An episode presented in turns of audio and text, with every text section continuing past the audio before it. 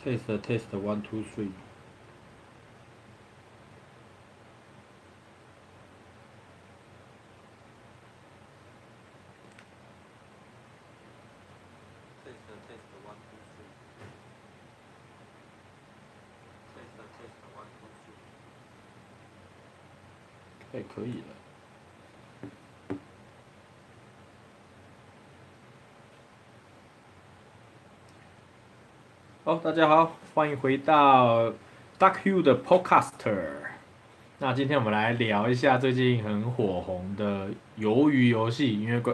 最近滑抖音完全都是在玩鱿鱼游戏的梗，不管是那个什么饼干的梗啊，还是那个一二三木头人的梗，大量的抖音持续的洗进我的演算法里面，逼得我不得不看。鱿鱼游戏，有种有我看鱿鱼游戏有点像是被逼的啦。一开始其实鱿鱼游戏刚出来的时候，我看过预告，然后我大概哦看完预告就就大概知道他在玩类似大逃杀的这种感觉的类型的一个影片。但鱿鱼游戏散的那一天，其实我没有看，我第一天首发第一天我并没有去追了，因为我就觉得说有。有机会滑到再看就好了，并没有说很强烈的说一定要首发就冲一次冲九集，然后就开始看到大量的抖音不断的洗进来，然后就靠要是怎样？好，那我就姑且开启 Netflix 来看个一集好了。那看第一集的时候，我就觉得呃，呃这个内容我实在没办法接受啊。我大概看到那个主角赛马被讨债那一段，我就有点有点弃坑了。当时应该是还诶、当时印象是还没有进游戏啊。当时看前面的铺陈，现在的我回头去看的话，我觉得那个刚开始的铺陈是没什么意义的。第一集的铺陈，我觉得真的可以直接跳过，直接接第二集来看了。那。看完一集之后，呃不，看完第一集到赛马，我就受不了，就关掉，我就没有想要看，因为我觉得它整个角色的吸引度啊，或者是故事的编排，并没有很吸引我，就把它中断了，我就去做我的自己的事情了。那又过了不久，在这期间一直陆陆续续滑抖音，都一直滑到鱿鱼游戏的梗，一直大量的 演算法一直送进来，一直在 push 我再去看。那我觉得发现不喵了，我得看了，因为有可能会在同侪或者是办公环境之类的会有压力。虽然我老婆那个时候是笑我说她已经看完了，因为我老婆是一个很爱追剧的一个一个族群呐，很爱追剧的，只要韩有韩剧必追，追起来追很凶，就是三不五时就是。看到他休息的状态，就是在追剧，所以几乎没有他没有看，没有几乎没有他没有看过的韩剧，可以这么说。那他那个时候也没有说很推荐我，他就说，欸，可以看看，反正就无聊的话，无聊的话可以看看。那当时的我因为被抖音的演算法逼迫到不得不看了，那我就再从第一集的赛马那一段接着，看，看，看，看，看，看，一直。但我看到第二集的时候，我发现有个角色我蛮吸引我，就是江小。江小这个人物，因为我这个人对厌世厌世脸的那种女生没有 没有抵抗力，像是小小小松菜奈、小菜松奈、小松菜奈，日本的一个也是厌世脸很知名的一个女优啦。我所谓女优不是演 AV 的那个女优，是演影视的 AV。好，我现在越讲越混乱了。简单说，她不是拍 AV 的啦，她是一个日本的知名的模特兼女优。啊，算了，不要讲女优，讲女演员好了。我觉得女优大家都会有一些存在既定的刻板印象，会觉得她是拍 AV 的。不是，她就只是去搜寻她的照片的话，你会发现她的脸真的是十分厌世，就跟现演江小的那个演江小叫什么名字啊？不知道，好，反正就演江小，他同样都是属于厌世脸，就是那种一脸就是对这个世界充满了很多的想法跟无奈的那种脸，反正就厌世脸啊。我对厌世脸特别的特别的没有抵抗力，我就很喜欢厌世脸的女生，就很喜欢，因为厌世脸女生她在笑的时候会有很大的反差，你会觉得很有趣。大概是这个原因，所以我蛮喜欢厌世脸的女生。台湾的话，目前好像没有看到比较厌世脸的女生。目前就是日本的小松菜奈跟韩国的这个江小，江小的本名有点忘记了，虽然我有去查了。所以我是因为江小第二集我可以一直撑到最后一集，是第九集吧，一路撑到最后。好险江小也有一路演到后面的。不然的话，他可能只要在第三集、第四集死掉的话，我可能就没有那么大的动力看完《鱿鱼游戏》，因为《鱿鱼游戏》的啊，另外一点是，可能是我在看的时候，我老婆在后面爆我雷说一号就是那个始作俑者，所以我会有多一分多一分情报是知道剧中的剧透的状况，但我并不会讨厌我老婆跟我剧透，因为。其实我在第一集赛马那个时候就已经评断有有游戏，认为我觉得应该是不好看的。那你们可以看到我后面 Next 的画面，假如你们现在是看 YouTube 直播的话，我后面 YouTube 我后面的画面不知道可不可以放大？哎、不行。这边我是比个这个，我我是觉得没有那么好看了，没没有到那么好看啊。因为真正大逃杀的经典就是大逃杀，日本的电影大逃杀，北野武执导的大逃杀，那个才叫做经典中的经典啊。由于游戏虽然也是借鉴大逃杀这种玩法，但我并没有觉得它有特别出色的地方。他的人物都蛮刻板的，就是坏人，然后会有那种小人，然后会有依附坏人的小人，还有。善良的人跟主角就这样子。Hello，完全未安安。对啊，所以有一游戏我就一路看，然后什么拔河，还有什么碰饼，是不是那个的饼干的？然后还有跳那个玻璃的关卡，还有什么关卡？呃，就这些吧。诶，几道关卡我也忘了，七道还是五道？啊，这个游戏通常我是比较期待它会有一些特殊的解法，就像是出乎意料解法。可是，在游游戏我并没有看到编剧对游戏的解法有特别的、特别的琢磨吗？就是他解，就是这群人就是很傻的在玩游戏，而没有。主角并没有跳脱出玩游戏的思维去破坏这个游戏，或者是找到 bug。我是比较期待这种这种剧情的走向啊，但它剧情走向是比较偏人性的样子，就是相信跟背叛。但我觉得又这个主题又有点玩烂了，所以我对游游戏的感受度并没有像一般社会大众的感觉那么强烈。当然，我只要看到。台湾有鱿鱼游戏的一些地标或者是一些展览，我还是会跟着我老婆去看的，这是毋庸置疑的。但我并不会说它是一个十分好的作品，以大逃杀的架构来说。所以我最后是在 Netflix 给他复评啊，就是它并没有真的那么好看。当然也有可能觉得，有可能。现在的人没有接触过北野武时期的大逃杀，所以他们可能就有一个，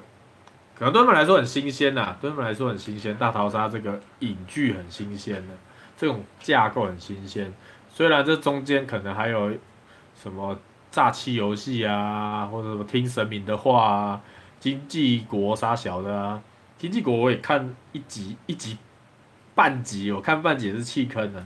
但他因为热度没有炒起来，所以我也没有动力再把经经经济之国给看完。对，我就是有时候就是被社会舆论推着走了。但是以社会舆论来说，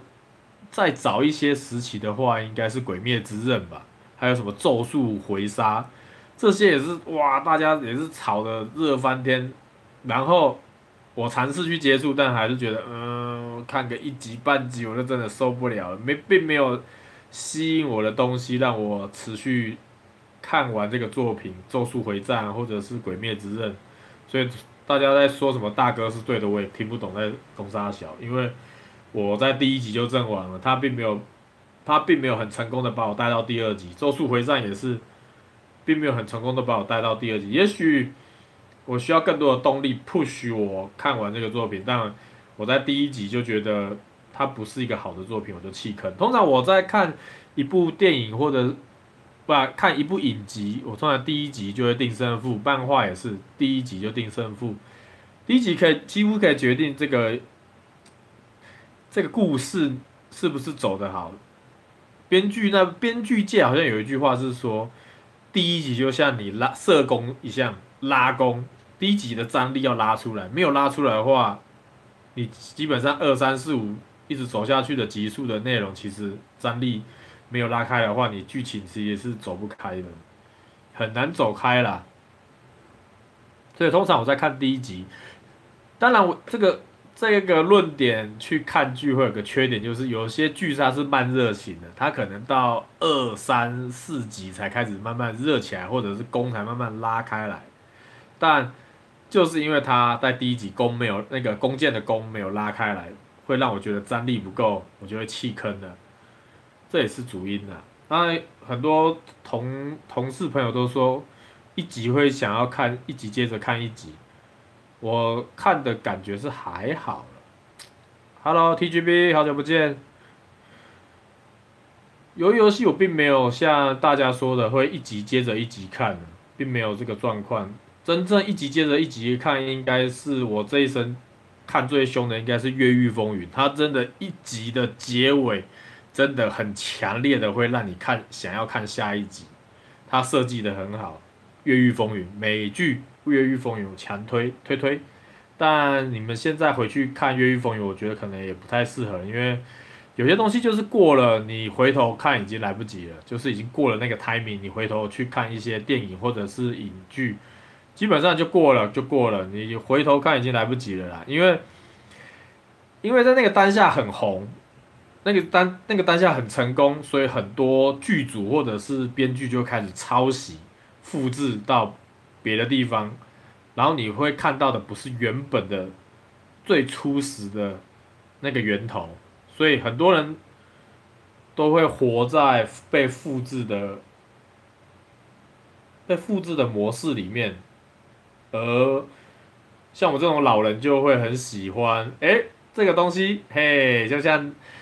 鱿鱼游戏，其实它的创始原主是北野武日本导演的大逃杀，对不对？这个可能就是现在观众可能就不知道了，因为他们并没有大逃杀那一段观影的经验，他们是直接就跳到鱿鱼游戏，所以他们觉得鱿鱼游戏很很棒。我觉得是有很大一群年轻的族群，他们是这种想法的，因为他们。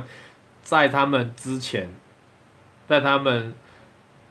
第一，在他们接触到大逃杀这个题材之前都没有接触过其他题材的话，那他会觉得鱿鱼游戏会很棒，这是我个人观点啊。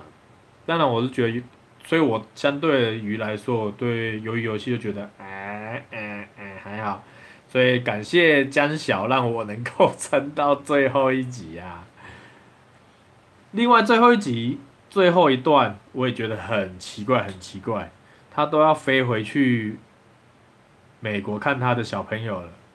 却又回头参赛，这个角色的心境我真的很难理解。到底是看女儿重要，还是参加参加这个赛事重要？很奇怪，我觉得这个结尾真的是太奇怪了。也有可能是我原本就讨厌鱿鱼游戏，所以我会觉得它很多在角色塑造方面会让我出戏，或者是没办法很认真的享受这个这个剧的带给我的感觉。当然，有一些抖音上面有发现到一些 bug 啊，好像是弹珠怎么破解弹珠游戏啊，我就觉得那个很棒。我就是希望有这种破解游戏的。手法在这个剧里面，但这个剧完全没有，大家都照着规矩来，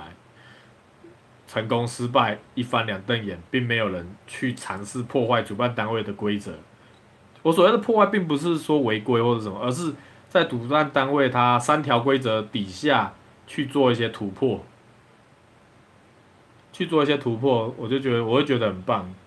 我就觉得这个编剧有用心。当然，那个编剧他可能他用心的点都是在人性的背叛跟信任之间，所以我会觉得，因为人性的。背叛啊，或者是信任啊，这种这种题材玩的有点，我是个人是觉得玩的有点烂了啦。我是希望能够看到一些比较新的东西。像我最近也不是最近啊，之前有看 JoJo 的电影版，是为了小松菜奈，因为小松菜奈刚好有演 JoJo 的一个一部电影版，我就有去看。它里面就有很不错的，例如超能力对超能力的同时，它作者有去思考。很新颖的反制方法，你会觉得，哎呦，哦，这个就是有有用心的，而不是啊，超能力来，超能力去这样子，而是他是在超能力来，超能力去之间，他有去跳脱这个思维，去破坏超能力对超能力这件事情，我都觉得做的很棒。像他那个那个时候是在一个室内吧，一个室内对上一个有水控制水的那个超能力者。对吧？那个替身他专门就是用水来做做攻击跟变化，那他最后是最后的方法是用那个什么？诶，我忘记他最后怎么解的，反正他解的解对抗那个水的那个替身使者的技巧很好，虽然我现在是忘记他是怎么解，不过当下看电影的时候是觉得哇靠，还可以这样子解法。因为其实你看超人对蝙蝠侠，你会觉得很电影超人对蝙蝠侠，你会觉得很麻痹。你看漫威的电影，你会觉得很麻痹，因为都是超人对超能系、超现实的科技互相冲击，你会觉得很没有，很没有。就你打我，我打你。就像美国的电影《金刚狼》有一部电影也是金刚狼打金刚狼啊，两个都不死，都不不会死啊，不会死。那你要。他们两个打斗的戏就很没有意义，就很无聊，因为你知道他戳他一下，他揍他一下，他又复活了；他戳他一下，他揍他一下又复活了，就很无聊。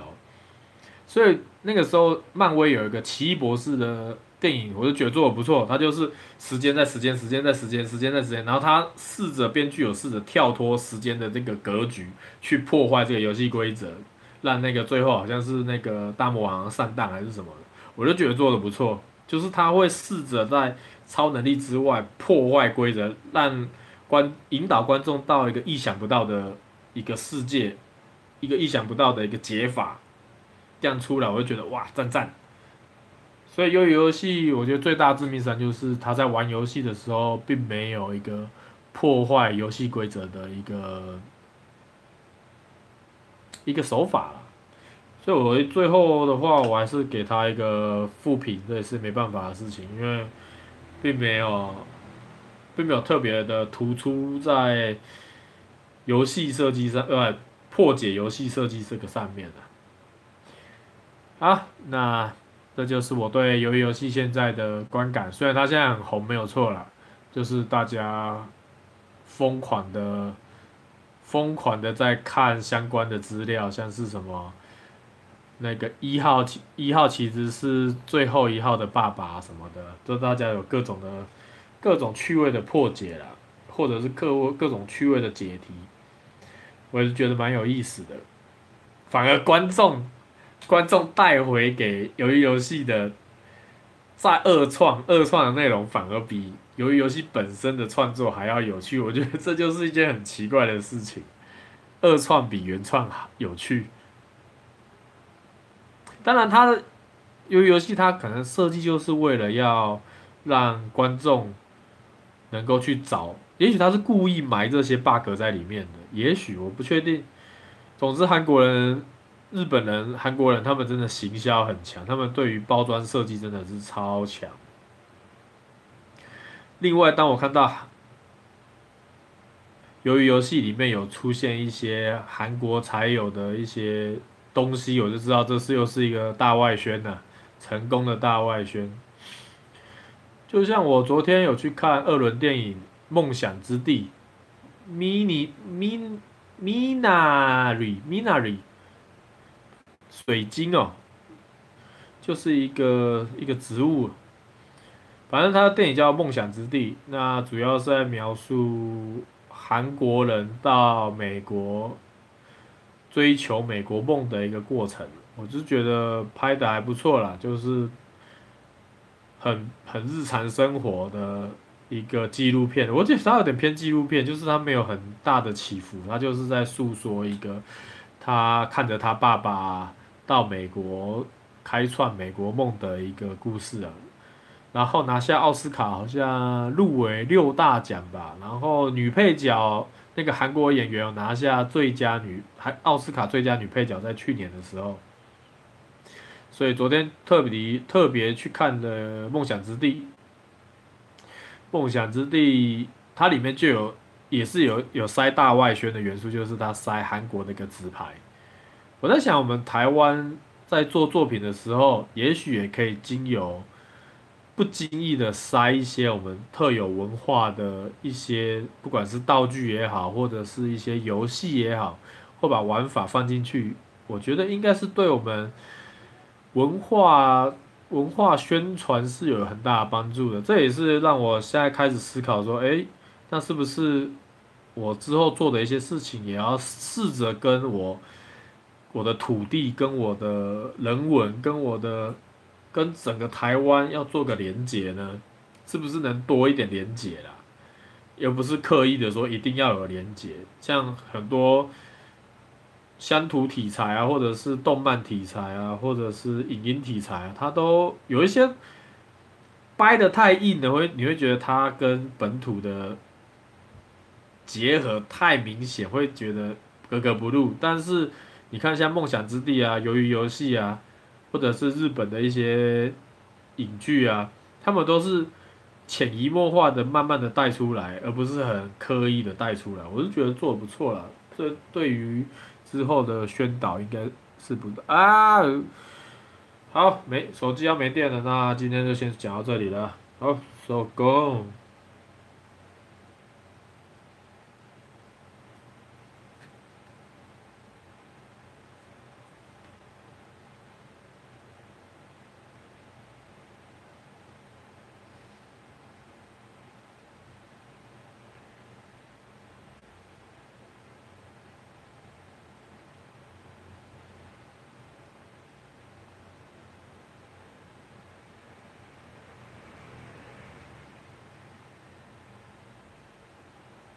哦，血吓死我！刚刚以为录错地方。啊！